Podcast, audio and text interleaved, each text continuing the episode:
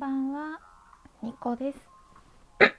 ニコのニコニコラジオ略してニコラジ第250回目録音中です。私のスマートフォンは今2020年4月19日日曜日21時42分を指しております。実はですね毎日のようにアナリティ言えないあの表示されるやつアクセアクセスっていうか再生回数とかリアクションとかが再生されるやつをな確認していて結構ショックなことがあって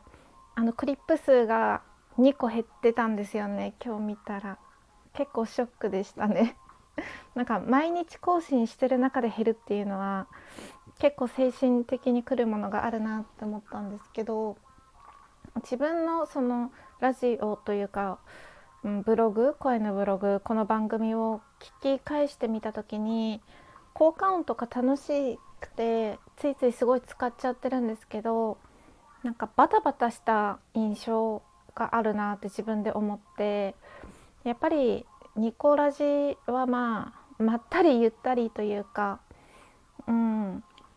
うん、そんなにラジオっぽい構成じゃなくていいのかなって思いましたね。なんかずっと変わらないでやってるんですよね。この BGM をつけてただのフリートークっていうのでやってて。で多分まあそれがまあ適当に聞けていいのかなってなんか思ってる人たちが多分クリップしてくれててでラジオっぽいラジオっていうのはもうねプロっぽい方たち本当にたくさんいるし面白い方たちってラジオトーカーさんいっぱいいるので、まあ、そういう方たちにお任せして、まあ、私はこれからもなんか 何でもないこのニコラジオ変わらずやっていこうかなって思いました。でも効果音とか楽しいのでせっかくだからねなんかの時に使っていきたいなと思います。マイクをあの刺さないで更新する時ただスマートフォンに向かって喋る時とかは効果音を使っていこうかなって思います。なんか効果音の音量とかがちょっとね調整が難しく今は感じてるのでまあちょっとずつねいろんな場面でなんだろう使えたらなと思ってます。そのマイクを刺さないでフラッと録音 録音する時にですね収録する時に効果音を使っていこうかなって思いました。はいこのニコラジは私情緒不安定系トーカーのニコが日々つれづれなるままに思ったことをつぶやいている12分間のブログです。今宵も最後までお付き合いいただけたら嬉しく思います。まあ、早速今日のストレッチやっていきましょう、うん。えと皆さん両手を頭の後ろで組んでください。で両手を頭の後ろで組んだ時に肘が前に出がちだと思うんですよ。結構皆さん。私もそうなんですけどこれを意識してあんまり前に出ないようにしてください。肩甲骨を寄せたら肘が開くのでなるべく肘をちょっと開いてでそのまま横に真横に倒れてください。ぐいーっとですね。まず右に倒れましょう。いいですか？右に倒れてください。脇腹がすごく伸びてると思うんですけどこれで5秒キープ。12345はい戻りましょう。で肘が多分辛いと思うのではい肘を1回前に出してリラックスしてください。ふい。でもう一回肘をあの肩甲骨を寄せて肘を開いてください。耳の横ぐらいまで開いてそのまま左に倒れます。ぐいーっと倒れてください。12345はいゆっくり戻ってください。で肘をリラックスさせて前に出してください。これはですね背中のストレッチですね。結構あの背中丸まっちゃうので伸ばしてあげるの大事ですね。今の人間の生活って、まあ、現代人の生活ってパソコンでもスマートフォンでも体を前に出す動作はすっごくしてるけど体を後ろに引っ張る動作はあんまりしてないので前に出す動作をたくさんした分後ろに引っ張る動作もしてあげないとやっぱり凝っていくんですよね。で猫背になったりとかストレートネックになったりとかしていくのでなるべくストレッチはこう後ろに引っ張るようなものをたくさんしてあげるといいのかなって思います。はい、今日のトークテーマ参りましょう。今日のトークテーマは新しいことを始めるには気力が必要だってことを お話ししようと思います。うん、で気力って何かっていう、まあ、そもそもの定義というか、うん、ちょっと調べてみますね。一回止めます。調べてみよう。気力と,、えーと、物事を成し遂げようとする精神の力また元気勢力とありますね。うん、で現代人って、まあ、この気力っていうのが足りないと思うんですよ。気力不足というか気力が満タンじゃないというか、うん、でなんでそういうふうに気力が満タンじゃない状態になるかっていうとやっぱり忙しすぎるっていうのがあると思うんですよね。うん、まずあの単純に労働時間が長くて忙しいしあのトゥードゥリストがいっぱいあって忙しいやることがたくさんあるっていうのがまあ原因の一つだと思うんですよ時間に追われてるというか。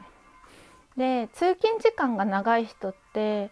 あの通勤時間が例えば1時間だとしたら会社に行くまでに1時間労働8時間残業しないで8時間労働して帰るまでに1時間。だから10時間は自分の時間じゃなくてで残り14時間が自分の時間だけど8時間とか6時間とか寝るとしたら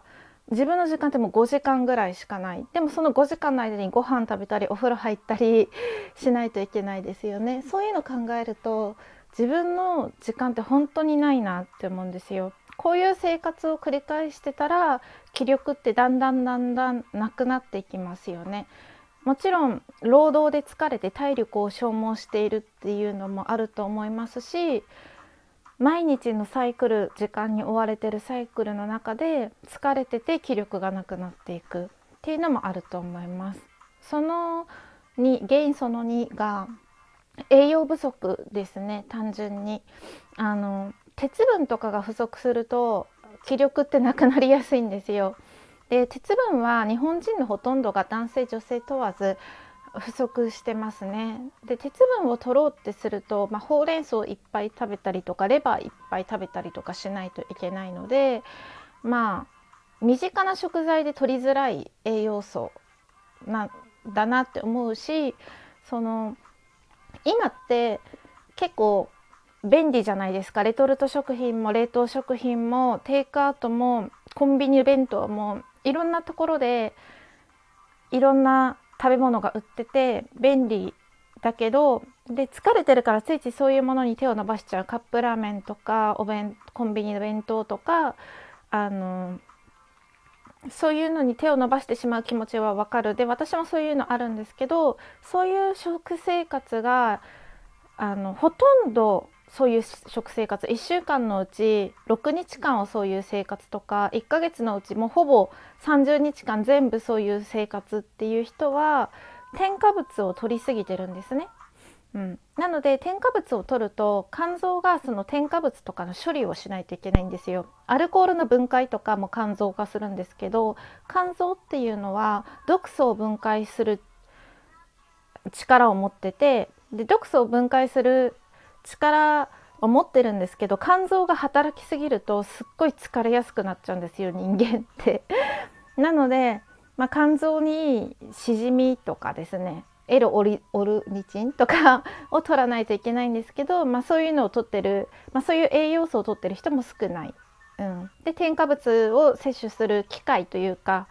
まあ、そういう生活になってしまいがちなのでまあ、添加物を分解するために肝臓がたくさん働いて人間の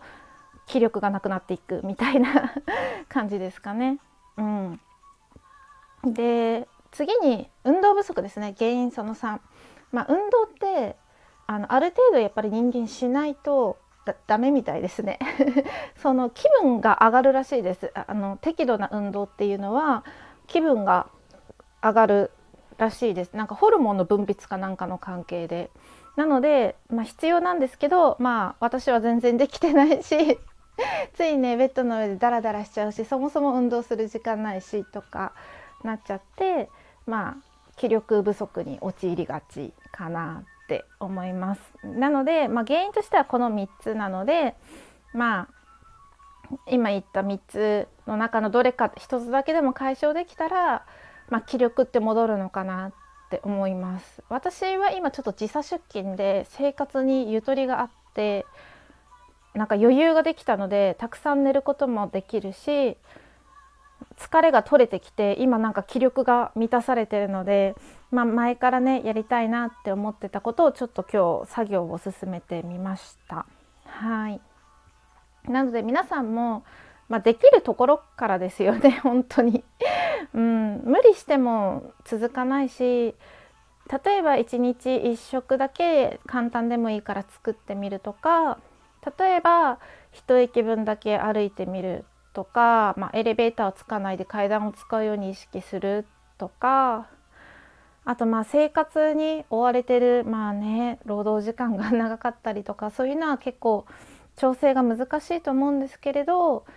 何か一つねなんか惰性でやってることをつい YouTube を見ちゃう時間をやめて早めに寝るとかねそういう感じでしっかり寝たら気力も復活すると思うで思うので何か工夫して気力をね戻して満タンにしていけたらいいなって思いました。はい。明日も聞いてくださると嬉しいです。おやすみなさい。ニコでした。